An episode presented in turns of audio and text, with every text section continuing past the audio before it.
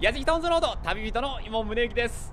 今回は東京探訪シリーズ東京発どこ行くさ永田町編ということでね。いやー今日すごい天気良くて太陽さんさんなんですけど目の前にあれは国会議事堂かな議員会館かな？永田町って千代田区の政治の中心なんですよね。ここぶらりして一体何があるのかっていうのは僕もすごい楽しみなんですけれども。実は私たちがいつも仕事をしている半蔵門すぐ隣のエリアだからよく知ってるエリアではあるんですけどね。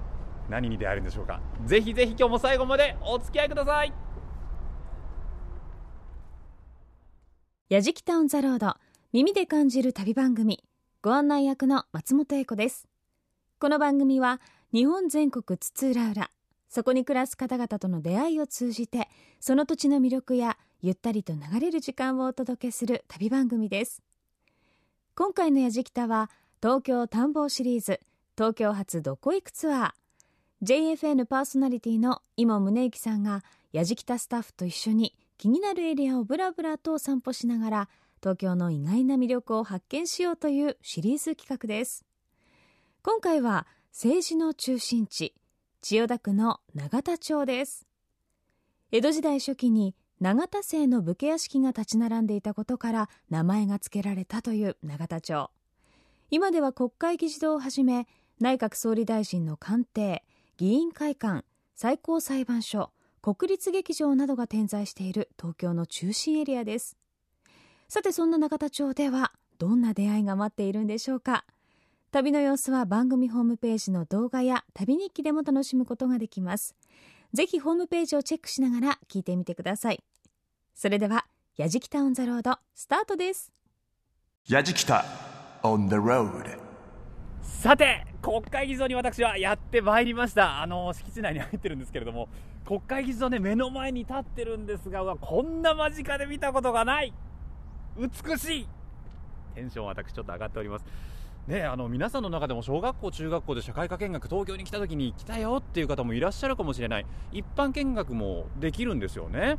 で今日はちょっと普段見られないところも含めてこの中入ってみたいと思うのですが心強い方にご案内していただきます。第1回国会案内コンテスト準優勝の方です、えー、衆議院事務局警務部調整課の井上智樹さんです。井上さん今日はよろしくお願いします。よろしくお願いいたします。こんな間近で国会僕まず見たことないんですけれども 今日中に入れるんですよね。そうですね中入っていただいて普段では見れないような場所もちょっとよろしければご案内させていただければと思います。コンテスト準優勝の方にご案内いただけるなんて。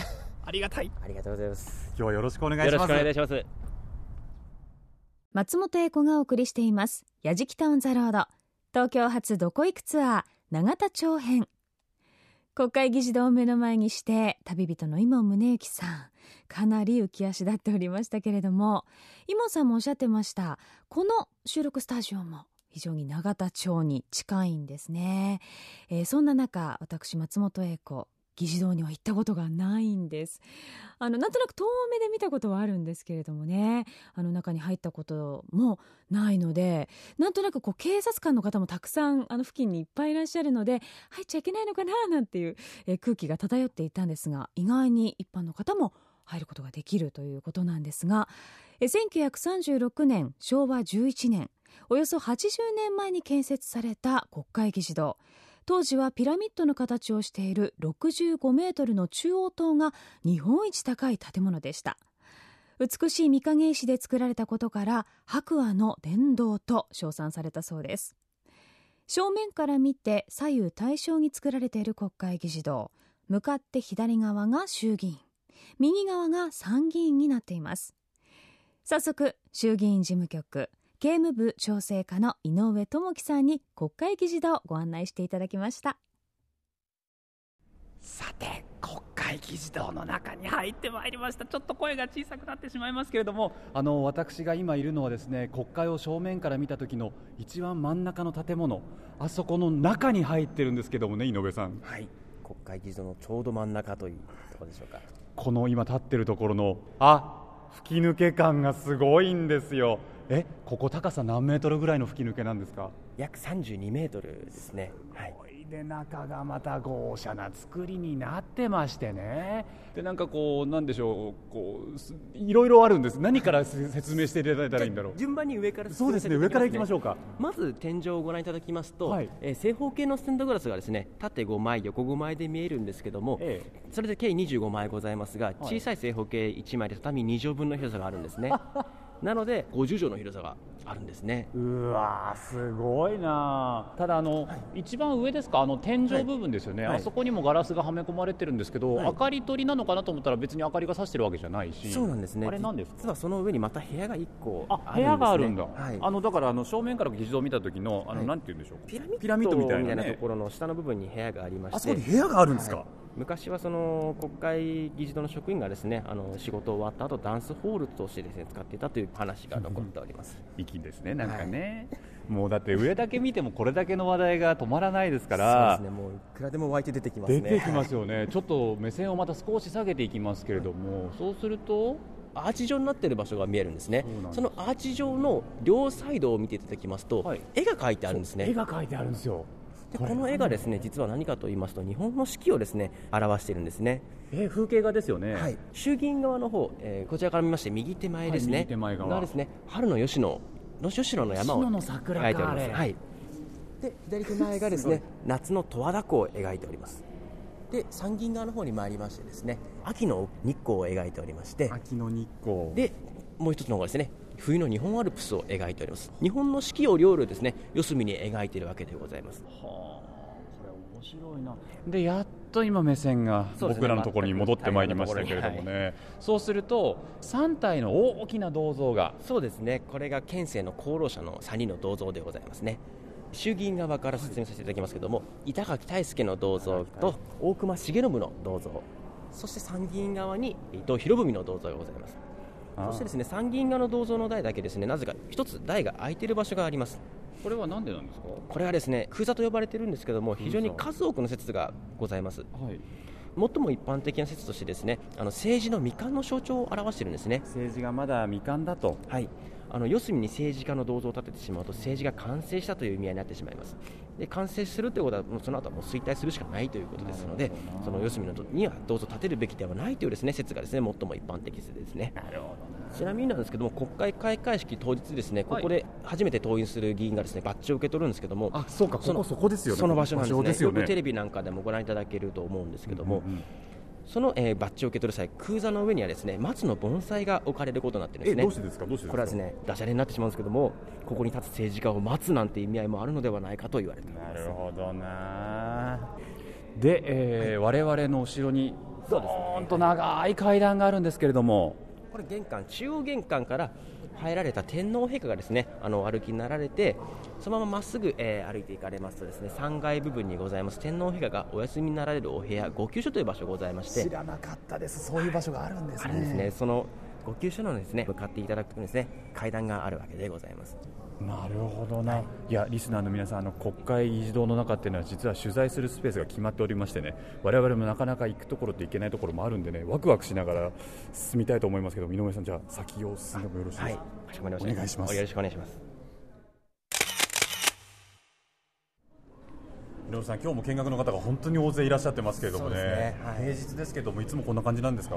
そうですね、あの今日はわりかし少ない方なんですけども、これで多い少ない。これで少ないんですね、今日は1000人ほど参加の方いらっしゃるんですけども、でなんかあの井上さんがあの廊下の途中でこちらでちょっとなんていうふうにで立ち止まったんですがここなんですか？そうですね、この場所、まずこう3階の廊下なんですけども。で、すよね普通に。実は国会議事の中で一番長い廊下なんですね、そうなんだ、一番端から一番端まで行きますと、約206メートルなんですね。今我々衆議院側にいますよね。そうですね。はい。で衆議院側の一番端から真ん中通って参議院側の端まで。そうですね。206 6メートル。メートルあるんだ、はでもこんだけ広いと掃除大変そうですね。そうですね、その掃除をするですね掃除機がですね実は国会議事と衆議院側だけでも壁に84箇所ですね壁に埋まってるんです、ね。なんですって、壁に埋まってるんですか、はい。えどういうことですか？えーとですね。え何？壁に穴が開いていましてその穴がですね蓋で閉まってるんですね。あでその蓋を開けますとですね開けますとこのように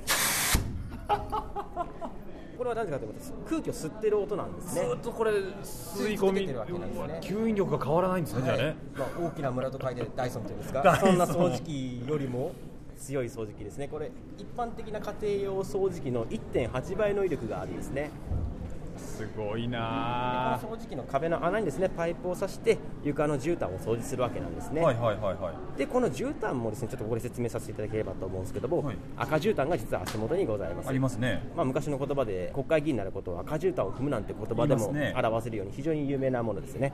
この赤絨毯ですね1メートルあたりのお値段がですね約2万3000円するんですねどれぐらい使われてます？これがですね国会議事堂の廊下の全長4600メートルあるわけなんですね。4600メートルで1メーターが2万円だと考えても大体もう数千万円のですねお金が下手したら億単位のお金がかかっているというふうに考えていただければと。非常に豪華な絨毯なのでもし参観にお越しになった時はですねしっかりあの踏み残しのないようにぜひ参観をしていただければと思います。ですねはい井上さんはい。これなんか郵便って書いてありますけど廊下にポストがあるんですか？そうなんです。衆議院側および参議院側にもですね廊下の途中にですねポストが置いてあるんですね。これ資料いやこれ現在でも使用できるポスト現在でも使用してい。るポスト、僕らがイメージしてるポストと全く違いますよ。そうです。ねちょっとこれも珍しいものでしてアメリカ製のものを使ってるんですね。赤じゃないですねまずね。そうなんね。ていうかこう銅の色してますけれども、これですね当時のアメリカにはですね高層ビルなどですね高い建物を作る技術に長けておりましてそこで使われてきたですねメールシュートシステムっていうものがあるんですね。郵便物を入れますとその郵便物がですねその、えーポストの中の管といいますか道を通っていきまして、地下1階にストーンと落ちていくわけなんですね。アメリカの映画とかで見たことあります？そうですね。よく見れると思うんですけどもこれ一応参観のルートにも実は含まれておりますのでもし参観のお客様ですねあのはがき出したいという方いらっしゃいましたらあの投函することもできます。ここではがき出すとなんか特別なものが出出ます？いえあの実はですねその思われがちなんですけど国会郵便局の消印ではないんですね。あなのでただこの国会議事堂のですね衆議院側の第一別館という建物がございまして、はい。えそちらの方でですね一般の方も使える郵便局が実は併設されておりましてそちらでですねあのはがきを出していただくと国会内郵便局という消印がつきますのでもしよろしければそちらの方も使っていただければと思います。井上さん、はい。僕はちょっと今感動しております。ありがとうございます。ここはどこですか？ここは、えー衆議院の本会議場でございます。すごい皆さんねよくあの国会中継なんかでも見たことがあるっていう場所ですよね。そうですね。もう最も多分国会といったらここだっていう場所だと私は思いますね。あー。でもあのよーく見てみると、あの議員の先生たちが座る席だけではなくて、はい。の周りには新聞記者の方が2階部分ですけどもね。そうですね。はい。えー座る席のほかに、はい。あとあの我々が今いる場所なんですが、はい。公衆席というふうに書かれてますけどもね。こここは一般の国会にお越しになられたお客様がですね傍聴する際に使う席となっております。衆議院本会議場もうまさにね歴史を刻んできた場所ですよね、はい。あとリスナーさんすごい気になってると思うんですけど椅子すごい座り心地いいです。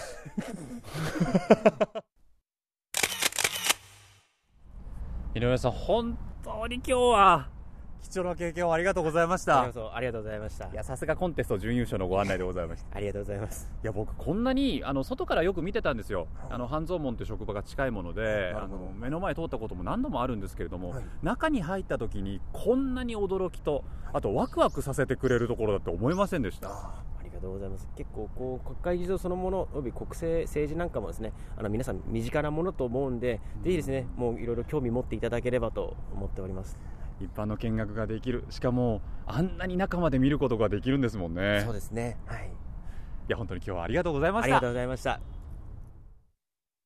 松本英子がお送りしています「やじきた on the road。どこ行くツアー」今日は旅人井門宗之さんが政治の中心地永田町を散策しています。さて国会議事堂を見学した一行でしたが外観も美しいですが中も本当に美しい建物なんですね。装飾や絵も描かれていたりして。そして私個人的に気になったのは廊下の壁に掃除機が埋め込まれているという。これはびっくりですよね。そして館内で使われているものはほとんどが日本製ということで一見するとね写真をあの見させていただいたんですが外国製なのかなと思いきや、えー、ステンドグラスの材料そして郵便ポスト各部屋の鍵だけが外国製でそれ以外は日本製なんだそうです。また衆議院本会場では会場をぐるりと囲むように市の交渉の図柄が彫られているということで、えー、これはですね議員さんが誰でも差別なく発言できるようにという意味が込められているそうです。一つ一つの装飾にもこだわって作られている国会議事堂に感動した一行。この後は日本で唯一の国立国会図書館にお邪魔します。on the road さて私今国立国会図書館の中に入ってきましたえー、今日ご案内いただくのは国立国会図書館の総務部総務課広報係の藤田美香さんです。藤田さんよろしくお願いいたします。よろしくお願いします。今我々がいるのがちょうどこう正面正門というか入り口のところなんですかね。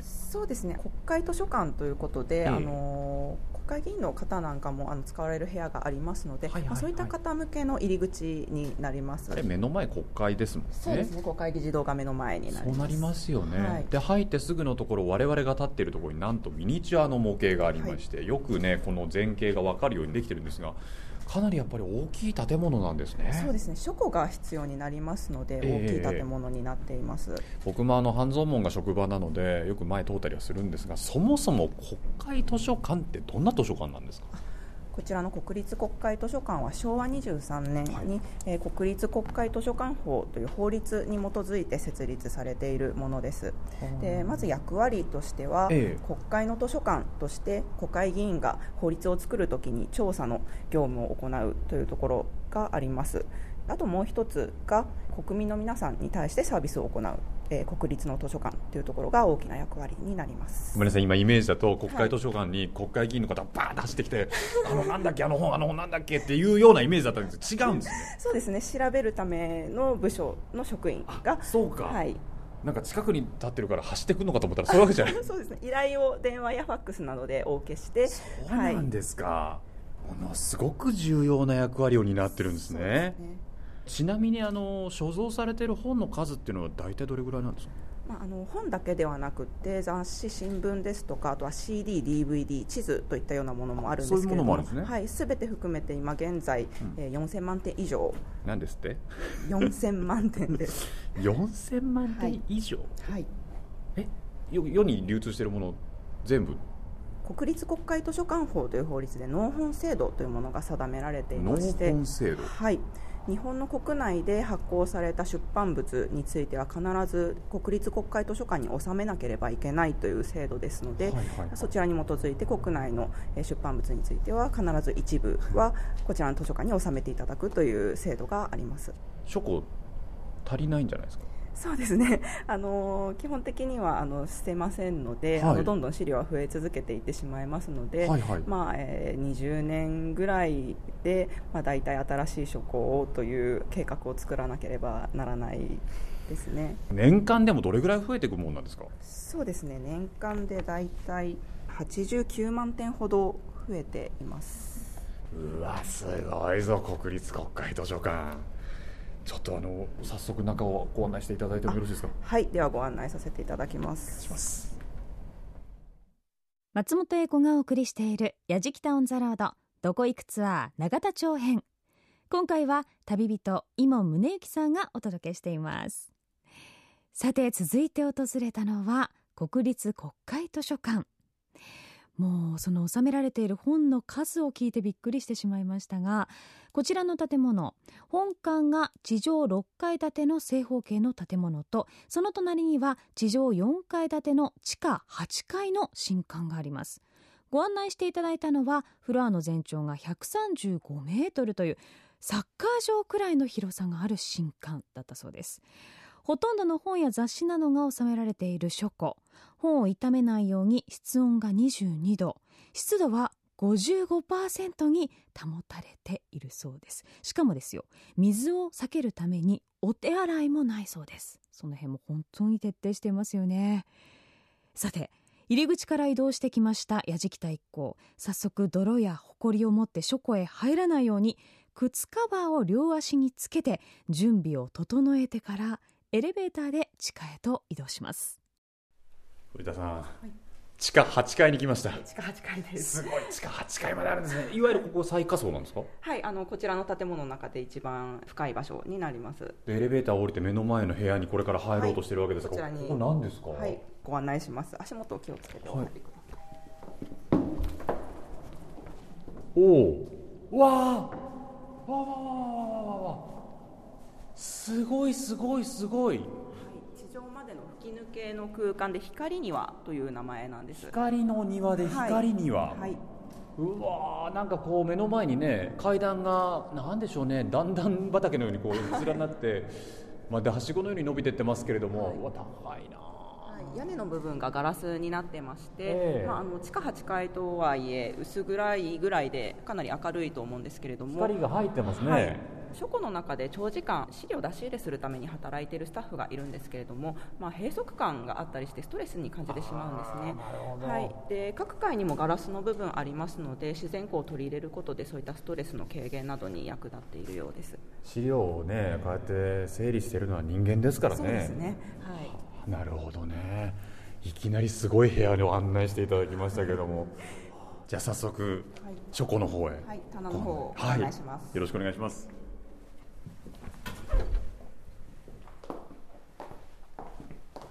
これあの地下8階ですけどそのそれぞれのフロアにしっかりと紙資料そうですね。がはい。収められてるんですよね、はい、こちらの地下8階は新聞が置いてあるフロアになります。ジャンルが違うんだ。そうですね。なんか匂いがねちょっとインクっぽい匂いもしてきますよね。かなり古い資料も置いてありますのでそういった資料の匂いがするかと思います。古い資料ってどれぐらいの資料があるんですか？そうですね。こちらのフロアですと明治時代の資料なども置いてあります 結構歩きますね。そうですね。あの細長い建物なので縦の長さが135メートルあります。なるほど。はい、ここは何ですか、はい、と古い地方紙が置いてある場所になります。ご出身が北海道だとお聞きしましたので北海道新聞をちょっとご覧に同心ですか、はい ちょっとちょっと僕あの1977年の5月生まれなんで、そういう時の新聞もはいございます。えー見たい見たい見たいではこちらを。はい。おお棚が動いてますな。はい。これも奥行きがすごいですけれどもね。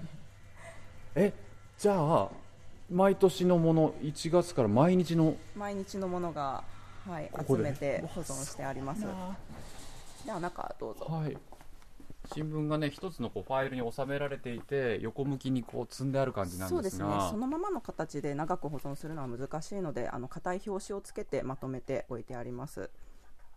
1977年。77年。日にちが5月の14です。14出てきましたよ。うわーこれですか、い土曜日だったみたいです。土曜日だったんですね。昭和52年5月の14日。一面のニュースが何ですかこれ？日ソ交渉。あやっぱそういうことか。ソ連ですもんね相手がね。ロシアじゃないですからね。まあスポーツ記事出てきた。相撲か。夏場所のシーズンだもんね。えっ、と西の横綱輪島。東は北の海だ。はあ羊が丘に親子熊。うわ山菜採りはご注意。なんてね書いてありますけど。気をつけてください。あと何ですかね。なんか特に有名な何かがあったわけではないですね。そうみたいでうすね。ん。割とこう穏やかないい。時に生まれたのかな、なるほど。これあの北海道新聞だけじゃなくて全国の。そうですね。全国のものを農本制度に基づいて集めていますちょっとねセピアがかった新聞記事の色がまた時代を感じましたけどそうですね。はい。えー紙はセピア色になるわけですから私人間どうしてもセピアにならなきゃいけないわけでございますよ、ね、え藤田さんこれ我々今地下1階まで上がってきましたよね、はい地下1階です。なんでしょう派手派手な背表紙もう見たことがありますけど 少年ジャンプだ。創刊号がちょっと棚には今ないんですけれども、ええーと1968年のものですね。えうわーなんかもう最初うわーこれも。僕の夢中になった頃のジャンプとかあるわけですかじゃあ。あるかと思います。きっとありますよね、86年のこれとかもそうじゃないですか。こちらです。かこれですかね。こっち。はい。こっちこっちこっち。こっち。はい。はいはい男塾来た。あ男聞きました。あのジャンプがまだ170円だった頃ですね。この頃の「週刊少年ジャンプ」1986年ですけど一番すごい作家の方々が作品を書いてた時期じゃないかなほら北斗の拳でしょ？ついでにトンチンカン。キャプテン翼ドラゴンボールシティーハンター、えー、筋肉マン。鬼面組でしょ？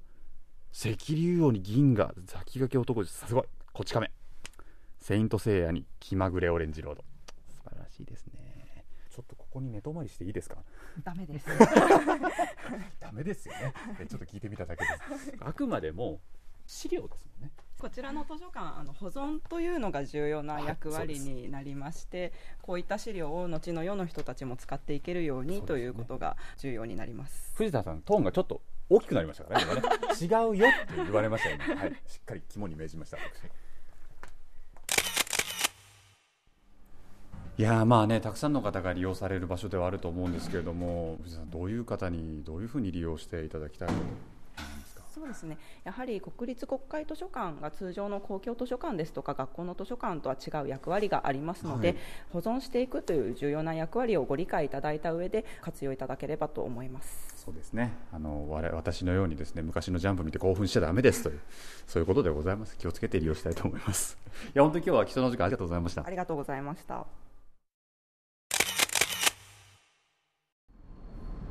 国立国会図書館から歩いて10分ぐらいですかね、もう赤坂の繁華街が目と鼻の先の場所まで来たんですけれども、外堀通り沿いに実はオフィス家具を中心に製造・販売している岡村製作所さんという会社がありまして、その前に来たんですね。なんでここに来たかというと、実はここに看板にも書いてあるんですけど、椅子の博物館っていうのがあるんですよ。身近な存在でしょ、椅子ってね。博物館になっちゃうの？どうなんだろう？ちょっとあの受付2階って書いてある予約制ですけど大丈夫ですか？ちょっと中に入ってみましょう。松本英子がお送りしている「やじきタウン・ザ・ロード」東京発どこ行くツアー永田町編。国会議事堂や国立国会図書館をめぐった旅人伊茂宗行さん。今度は椅子の博物館を見つけたようです。椅子の博物館は岡村製作所さんが企業の歴史とともに紹介しているオフィスの椅子に特化した博物館。1953年に米軍の家具をもとに作られた会議用の椅子から始まり年代ごとに進化した椅子を展示。さらには世界に一つしかないというオリジナルの椅子のシミュレーションシステムで座面や背もたれの寸法や角度を調整しながら自分に合った理想の椅子を見つけることもできるんだそうです。理想の椅子というのは一体どんな椅子なんでしょうか？早速お話をお伺いすることに。さあ椅子の博物館の中に入ってまいりました。7階まで上がってきたんですが今日はですね椅子の博物館館長の石淳二郎さんにお話を伺っていきます。よろしくお願いいたします。よろしくお願いします。椅子の博物館っていうのは具体的に何を展示されてるんですか？事務用椅子が中心です。事務用ので事務用っていうのはあのオフィスで使われる事務用椅子ですね、はいはいはいでも僕すごい思うんですけど事務用の椅子ってすごく重要だと思うんですよね。だって長時間座って作業するわけですから。そう,、まあ、そういう意味では人間工学とかそういった科学的な要素がどうしても椅子に求められるとということになるかなと思います。石さん今7階におりますが、はい、7階は何を展示されてるんですか、えーと、まずここはあの椅子の科学のフロアなんですけどまずあの人間工学といいますか、あの椅子に関しての基礎知識をですねここでちょっと身につけていただくと。椅子に関して基礎知識って僕も結構ずいぶん椅子とは長いですよ。そうなんですけどあの椅子に関しては皆さんなんとなく何気なく使ってる方非常に多くてですね。確かにね。確かにそうですけど。で実際にじゃあ椅子の座り方っていうのはちゃんとご存知かっていうと実は意外に座り方が悪い方で腰痛の方も非常に多いです。あまあそうですね。で、まあ、事務用紙も全ていろんな機能を持ってますからその機能をうまく使いながら自分の体格に体型に合った調整っていうものをですねうまく利用しないと実は体を痛めるっていうことになりますから。そういう点では椅子というのはどういうものかっていうのを理解していただく。そこから始まらなきゃいけないということです。今そのお話を伺いながら入ってきた部屋にはですね、はい、あの椅子が壁に沿って同じ形のものが展示されてるんですけど、はい、真っ白のね、はい、微妙に背もたれの角度が違うんですよ、これどういうことですか？これあのもう少し正確に見ていただくと、座面の角度も違います。本当だこれはプロトタイプと言われるので椅子の原型になるのです、はいはいはいはい、椅子の原型って言いますのは例えばあのこちらまあ、こちらで言うとこれ典型的な学校用のあの姿勢なんですけどはい。学校用椅子。で学校の椅子というのは、まあ、ほぼ直角に近い姿勢。あ確かに確かにそうでしたね。引き作業をする時の姿勢としてはですねほぼ直角になりますからでまずこれが基本の姿勢になりますでその横にあるっていうのはこれ同じように見えるかもしれませんけど実はあの座と性の角度が違います、少し違うんですね、はい、直角からまあ100度ぐらいちょっとこう角度がついてるんです専門的な話になってきましたけどこれは何用ですか？でこれはですねデスクトップパソコン大きな画面と、はい。それからキーボードを打つ時の姿勢です。大きい画面ですと目線がどうしても下がりますから全体を見るってことはできない角度になりますですからこちらはそのためには全体を見るためには少し後傾姿勢になるってことであの開き角度が90度近いものがこちらが100度ということになります。ちょっと楽になりました、はい。これがまあデスクトップパソコンのパソコンを打ち込むような時の姿勢ということになります。はい、館長、はい。質問があります、はい。自分にぴったりの椅子ってどうやったらじゃあ見つけられるんですか？それが今度コーナーがまた違うんですああるんですか？でも、はいあります。え？なんかシミュレーターみたいなのありますけど。そうです。えでこれはですねあの個人個人の体格に合った体型に合ったはい。椅子というものはどういうものかということと、普段どんな姿勢で座ってるかそれがいいか悪いかも分かりますから座っていただくとすぐ分かります。なんかねメカメカした椅子があるんですよこれ。ちょっと座ってみていいですかね、はい。実はこれシート状のセンサーが入ってます。圧がかかってるところが赤くなってて、はいその周りが黄色緑青とねサーモグラフィーみたいな形で出てくるんですけどね。基本的な座り方の重要なところは座骨がしっかりこう映像に出るっていうのはあるんですけどもう一つ大事なのが背骨の骨の位置です。はい。要は背中であの押されなければいけないポイントが実はこの部分です。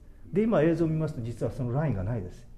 ということは座り方が悪いということですじゃあどう座れば出るかと言いますと、はい。まずあの足の置き方なんですけど、はい。ほぼ直角に置いていただきたいんです。直角に？はい。もう少しそうですね。軽くそうです、はい。っていうのが基本の座り方です。はい。で今ちょうど、いや若干こう出てましたけど実はもっと深く座ります。座と背にこう斜めに押し込むような感じで座っていただけるとそうですね。そうです。この位置です。今ね多分きついと思います。はい石井さんがおっしゃったところ背もたれ結構深く背もたれと座面の角度のところにギューッと自分の腰を入れてる感じなんですけど、はい。そうそうするとやっと自分のポイントが背もたれに当たるんですね。はい。でこれが本来座るべき姿ということです。じゃあ僕がこの状態でずっと座り続けていれば、はい。腰は痛くならない？ならないということですありがとうございました。なんか全然普段の自分の座り方がダメなことは分かった。えそうですね、うん。奥が深い。奥が深い。8階に上がってまいりましたがエレベーターを降りるともうぐるりと壁を取り囲むようにして椅子椅子椅子椅子が並んでますよね。はい。実はこれどういったものが並んでるんですか？まずあのスチール家具の歴史そのものが戦後ということになりますから、はい。でその戦後の第1号の椅子からここができたのが実は2009年なんですけど、2009年までの製品、まあ、時系列でこう並べてる。うわーそというなんすか。でその時に全体の技術の変化デザインの違いとか、まあ、いろんなものが変わりましたから、まあ、それをですね、まあ、ここで見ていただくと。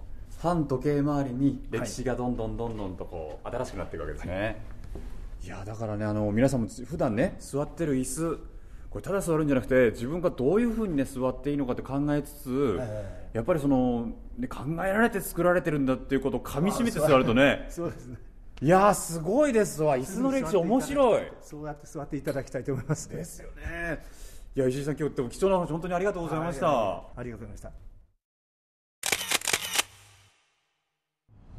東京発どこ行くツアー永田町編。エンディングの場所は三王比叡神社。鳥居の前なんですけれども本当に東京の街の真ん中にあって大きな神社として有名な場所でね。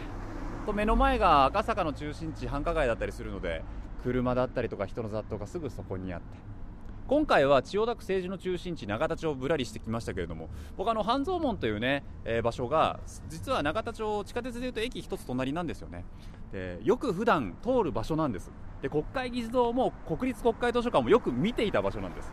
で多分椅子の博物館も目の前を通ったことがあるんですね。でも中に入ったことがなかった。有名なものって中に入るとこんなに楽しいんだっていうのをね改めて感じましたしまあ議事堂もそうですけれども政治の中心地がね実は我々のすごく身近なところにあったっていうことも今回よく知ることができたのでとっても楽しいあの必要以上に各取材地で長居してしまうどこ行くツアーでございました。あの一般見学できるところがほとんどなのでぜひちょっとね皆さんあの東京に来ると観光地ってメインどころばっかり行くと思うんです。きっと議事堂も外から見ることの方が多いと思うんですけど中に入ると楽しいっていうのをねぜひ体感していただければなと思います。というわけで東京発どこ行くツアー永田町編旅人は井門宗之でした。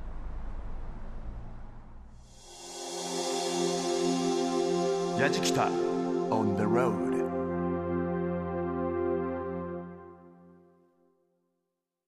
松本英子がお送りしてきました「やじきた on the road」耳で感じる旅番組。東京発どこ行くツアー永田町編。いかがでしたでしょうか？旅人今宗行さんずっとテンション高めでしたけれどもそりゃそうですよね。いつも中継で見ている衆議院本会議場の中に入れたりですとかそれから国会図書館ではイモンさんが生まれた日の地元の新聞に出会えたりさらに昔のジャンプに再会したり。最後は椅子の歴史も知ることのできる博物館までたっぷり堪能されておりました。なんとなく私自身もこう通ることはあっても中に入るのはちょっと難しいのかななんて勝手に思っていたんですけれどもこちらの勝手なイメージだけだったんですよね、えー、ちょっと私も気軽に近々永田町散策してみたいなと思います。皆さんもいかがでしょうか？さあ今回の旅の様子は番組ホームページの動画や旅日記でもお楽しみいただけます。また放送終了後はポッドキャストでも配信をしていますのでぜひチェックしてみてください。アドレスは www.jfn.jp スラッシュやじきた。www.jfn.jp スラッシュやじきた。やじきたオンザロード耳で感じる旅番組。ご案内役は松本英子でした。